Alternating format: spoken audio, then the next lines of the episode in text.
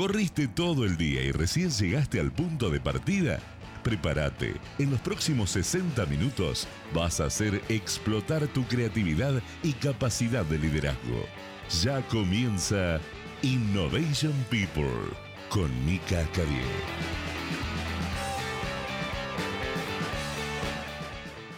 Hola a todos, bienvenidos a un nuevo programa Innovation People. Hoy tengo un programa más que interesante y muy dinámico y divertido. Así que quédense ahí que van a ver que tengo razón. En Facebook y en Instagram en arroba micaela.mentoring pueden mandarme todas las consultas, preguntas, sugerencias y comentarios que tengan. Para empezar les voy a contar una historia hoy. En realidad más un cuentito, quizás. Yo sé que algunos desde chiquitos repiten, quizás hasta el cansancio, cuando sea grande quiero ser músico. Por ejemplo, Hernán.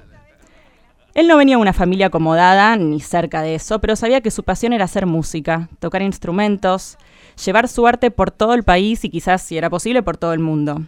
Él soñaba. Y desde el principio se esforzó, buscaba instrumentos usados, aunque estuviesen rotos, para poder arreglarlos y aprender a tocar la guitarra. Hacía algunas changas y trabajaba para poder ir mejorando la calidad de, sus guitarras y poder aprender. La familia lo entendía, lo veía disfrutar y a veces quería ayudarlo, pero la verdad es que no siempre podían. Con los años Hernán fue mejorando su técnica y viajaba largas distancias para ver a sus ídolos del rock, aprender viéndolos, sentir la música en vivo, además de escucharla en un disco, hablarles, él era sumamente inteligente y un gran lector, y cuando terminó la secundaria le interesaban varias cosas para estudiar. Pero la realidad es que la música era la base de su vida.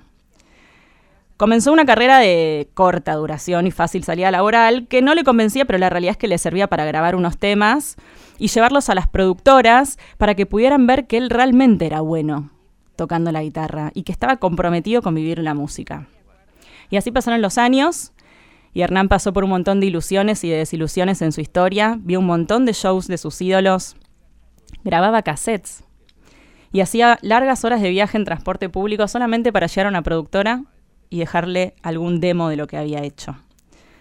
Siempre supo que quería vivir la música, tenía claros sus objetivos y tenía mucha determinación y con mucha perseverancia se mantuvo alerta y no bajó los brazos. Ningún golpe para él fue suficiente como para frenar.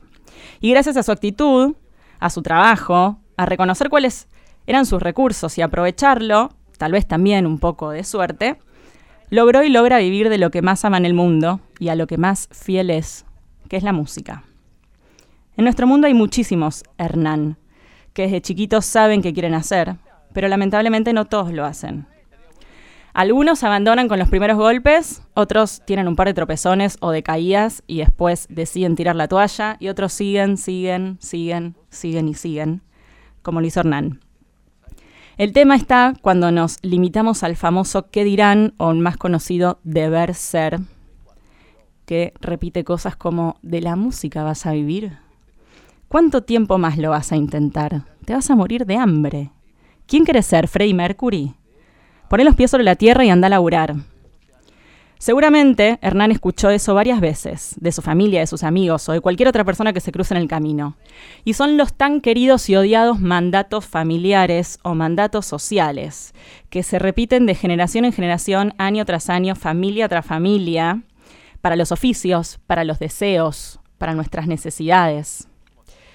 Nos pasa a todos en algún momento que escuchamos preguntas y cuestionamientos sobre lo que queremos hacer, sobre lo que deseamos, sobre lo que necesitamos, porque en algún momento seguro que nos pasa de frenar y decir, che, lo que estoy haciendo ahora, ¿es lo que realmente quiero hacer? Ya sea un trabajo, ya sea un estudio, una pareja, un país.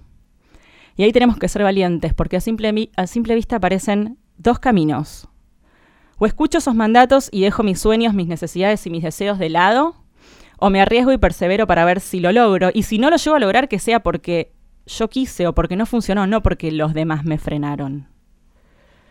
En el caso de Hernán, él tenía la particularidad de saber desde el inicio lo que quería y mantenerse en el camino con, cierta, con cierto entusiasmo. Pero a muchos de nosotros a veces nos pasa que no, no, sabemos desde el principio qué queremos hacer. O en la mitad queremos cambiar y nos preguntamos, ¿qué me apasiona? ¿Qué tengo ganas de hacer? ¿Para dónde corro? Sí está la posibilidad de pedir ayuda a quienes se especializan en estos procesos de elección. Y también podemos investigar por nuestros propios medios. Yo te propongo, a vos que estás del otro lado, que aproveches unos minutos y que revises si donde estás es donde querés estar. Que pienses a dónde querés ir y si lo que estás haciendo hoy te lleva a ese lugar a donde querés ir. Porque no hay edad para cambiar en la vida. Porque cambiamos todo el tiempo. Somos seres dinámicos y lo que hoy nos gusta o nos motiva mañana puede no gustarnos y no motivarnos. Y en ese momento en el que estés reflexionando, autoobservate y fíjate en qué sos bueno, qué cosas te salen bien, qué cosas disfrutás, porque quizás en esa combinación de fortaleza y disfrute encontrás lo que es tu propósito de hoy, que puede ser otro mañana. Pero por lo menos encontrar el de hoy te da el primer paso para animarte, para permanecer, para afrontar todos esos cuestionamientos. La verdad es que no es fácil vivir sabiendo qué querés hacer en tu vida y no hacerlo.